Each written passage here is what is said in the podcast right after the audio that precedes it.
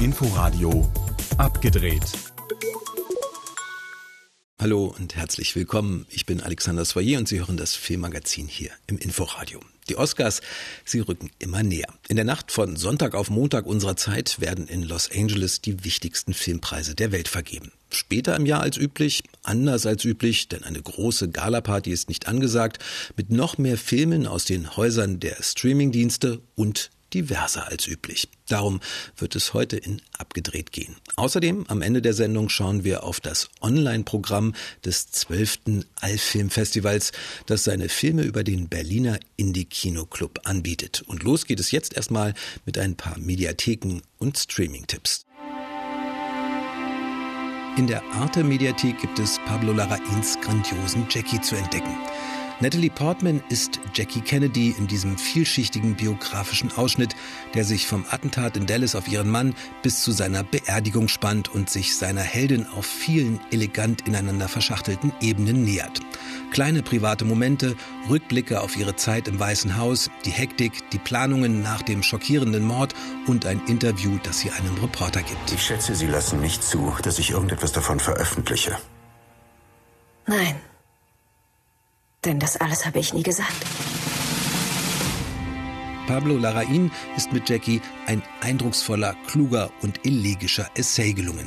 Manchmal kühl, manchmal rührend, mal mit den ganz großen Dingen wie dem historischen Vermächtnis beschäftigt, mal mit den Selbstzweifeln einer Frau, die zu viele Schicksalsschläge durchleiden musste. Gehalten, getragen und getrieben von einer überragenden Natalie Portman, die auf der Leinwand zu Jackie wird und mit dieser Rolle etwas Eigenes schafft, das gleichzeitig hinter den Mythos blickt und weit über die Abbildung hinausgeht. Jackie in der Arte Mediathek. Neu im Amazon Prime Angebot findet sich Bettina Böhlers faszinierende Dokumentation aus Archivmaterial Schlingensief in das Schweigen hineinschreien. Ihr Film spannt den roten Faden von der Karriere zum Wesen des 2010 verstorbenen Schlingensief und macht sichtbar, was ihn angetrieben oder sogar getrieben hat.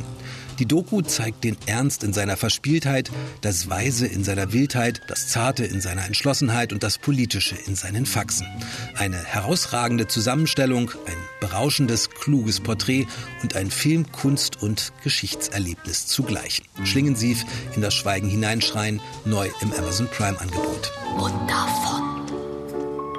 Gewissermaßen André Hellers Fantasie und Kindheit zeigt Rupert Hennings Verfilmung von Hellers autobiografischen Roman Wie ich lernte bei mir selbst ein Kind zu sein in der ARD-Mediathek.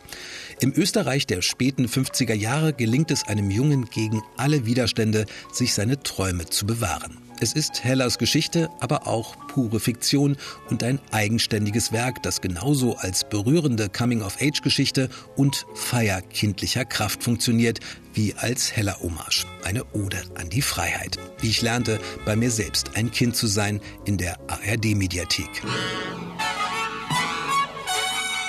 Es kommt nicht darauf an, ob du hinfällst, sondern dass du wieder aufstehst. Das Aussprechen dieser simplen Kalenderblattweisheit spart sich The Climb glücklicherweise bis zum Ende auf. Aber bis dahin macht dieser kleine US-Independent-Film alles richtig mit seiner hürdenreichen Geschichte einer Männerfreundschaft, die damit beginnt, dass Mike seinem besten Freund Kyle bei einer Radtour in Frankreich gesteht, dass er mit dessen Verlobten mehrmals Sex hatte. Wenn ich dich erwische, bringe ich dich um. Deshalb habe ich bis zur Steigung gebracht. Ja, du schaffst es. Halt mal, fick dich. Ähnlich absurd und zwischenmenschlich holprig geht es dann auch weiter in den nächsten sechs Kapiteln und Jahren einer Freundschaft, wobei immer klarer wird, dass Kyle ein viel zu lieber Kerl ist und Mike der eigentliche Verlierer, aber sie trotzdem auf ewig verbunden sind. Inszeniert erdacht von zwei Freunden, die auch die Hauptrollen spielen. Nostalgie, Klamauk, Melancholie, eine wunderschöne Lebenskomödie. The Climb, neu im Amazon Prime Programm. Das waren unsere Streaming-Tipps. Kino ist nicht, nicht so richtig jedenfalls.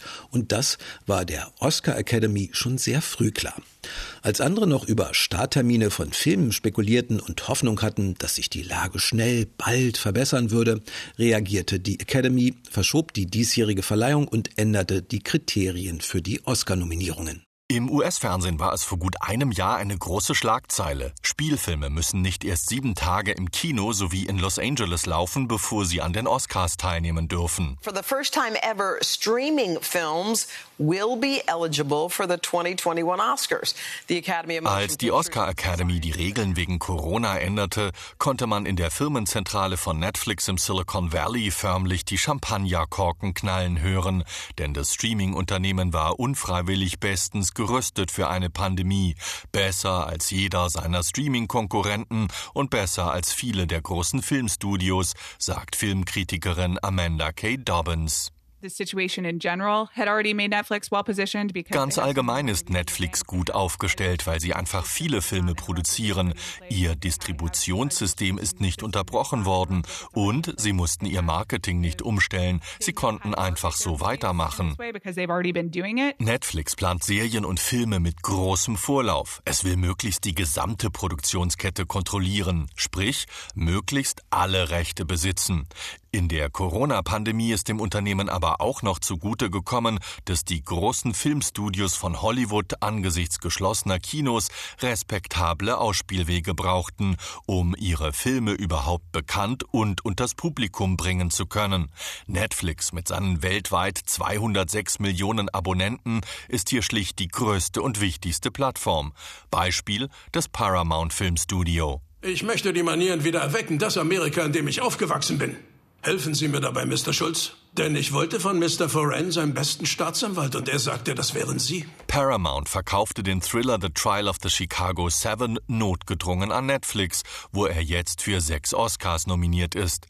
Die meisten Nominierungen hat in diesem Jahr aber die Netflix eigene Produktion Mank erhalten, eine Biografie über den Co-Drehbuchautor Herman Mankiewicz, der das Drehbuch für den Filmklassiker Citizen Kane mitverfasst hat. Hallo, meine Verehrung. Machen Sie es sich gemütlich, Mr. Mankiewicz, oder soll ich Sie Herman nennen? Bitte, nennen Sie mich Mank. Gleich zehn Oscar-Hoffnungen kann sich der Film von Regisseur David Fincher machen. Netflix-Produktionen kommen allein in diesem Jahr auf insgesamt 35 Nominierungen, so viele wie noch nie. Aber nicht nur Dickfische wie das kalifornische Streaming-Angebot oder Amazon Prime Video mit zwölf Nominierungen sind schon jetzt die Gewinner. Profitiert von der Regeländerung haben auch Unternehmen wie iPhone-Hersteller Apple, das erst vor zwei Jahren in die Filmproduktion eingestiegen ist.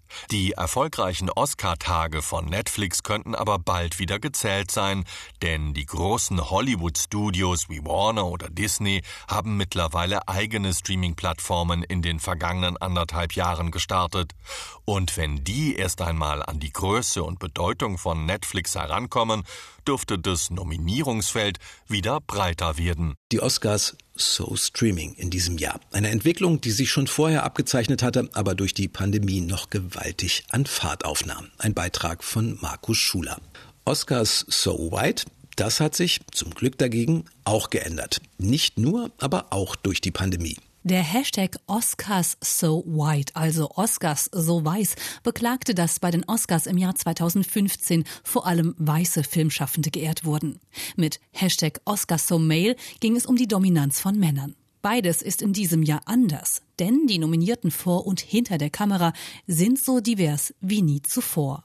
Minari zum Beispiel, nominiert unter anderem als bester Film, erzählt die Geschichte einer koreanischen Familie, die in den USA Wurzeln schlagen will. Was ist das hier?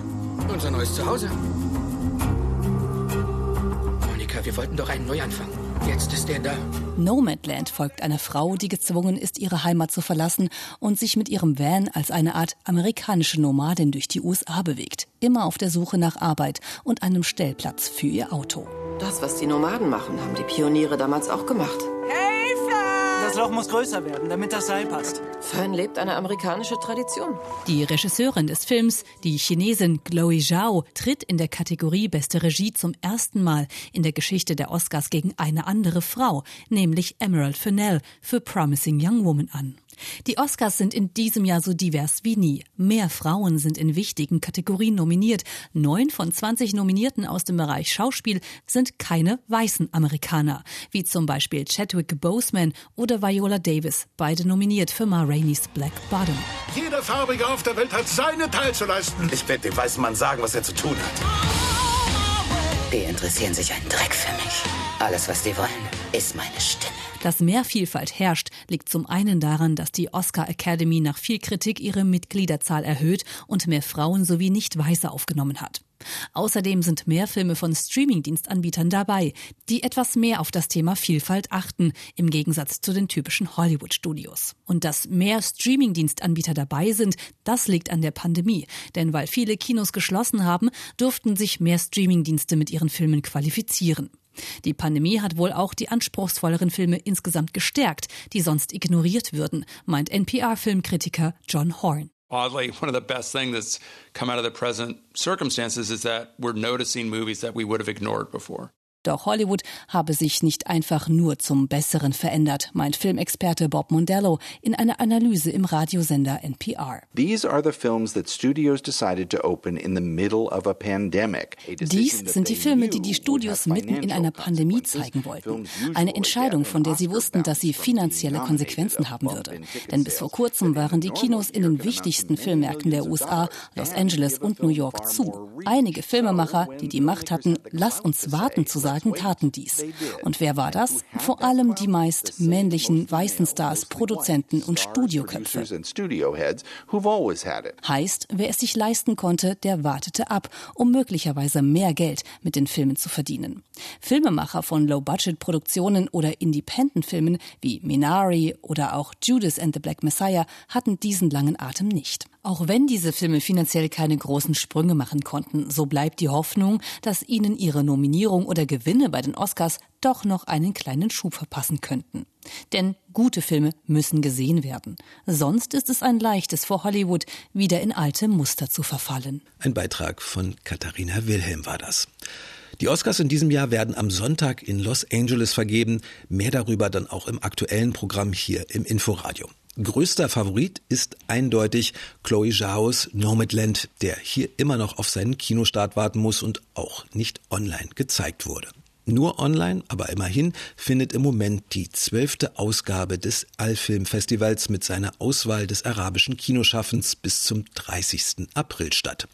Zu sehen gibt es die Filme über das von ein paar Berliner Arthouse-Kinos gegründete Streaming-Portal Indie Kino Club als pandemiebedingte Home Edition und gleichzeitig auch als eine Art Sonderausgabe, so die künstlerische Leiterin des Festivals Pascal Fachri. Es gab schon ganz viele Filme, die für letztes Jahr programmiert wurden und die durch diese Nomad Edition, die mit einer kleineren Programmauswahl äh, stattgefunden hat, die, wir wollten sie trotzdem zeigen und haben wir uns entschieden, auf die zwölfte Ausgabe zu verschieben. Und jetzt sind sie jetzt mitgenommen.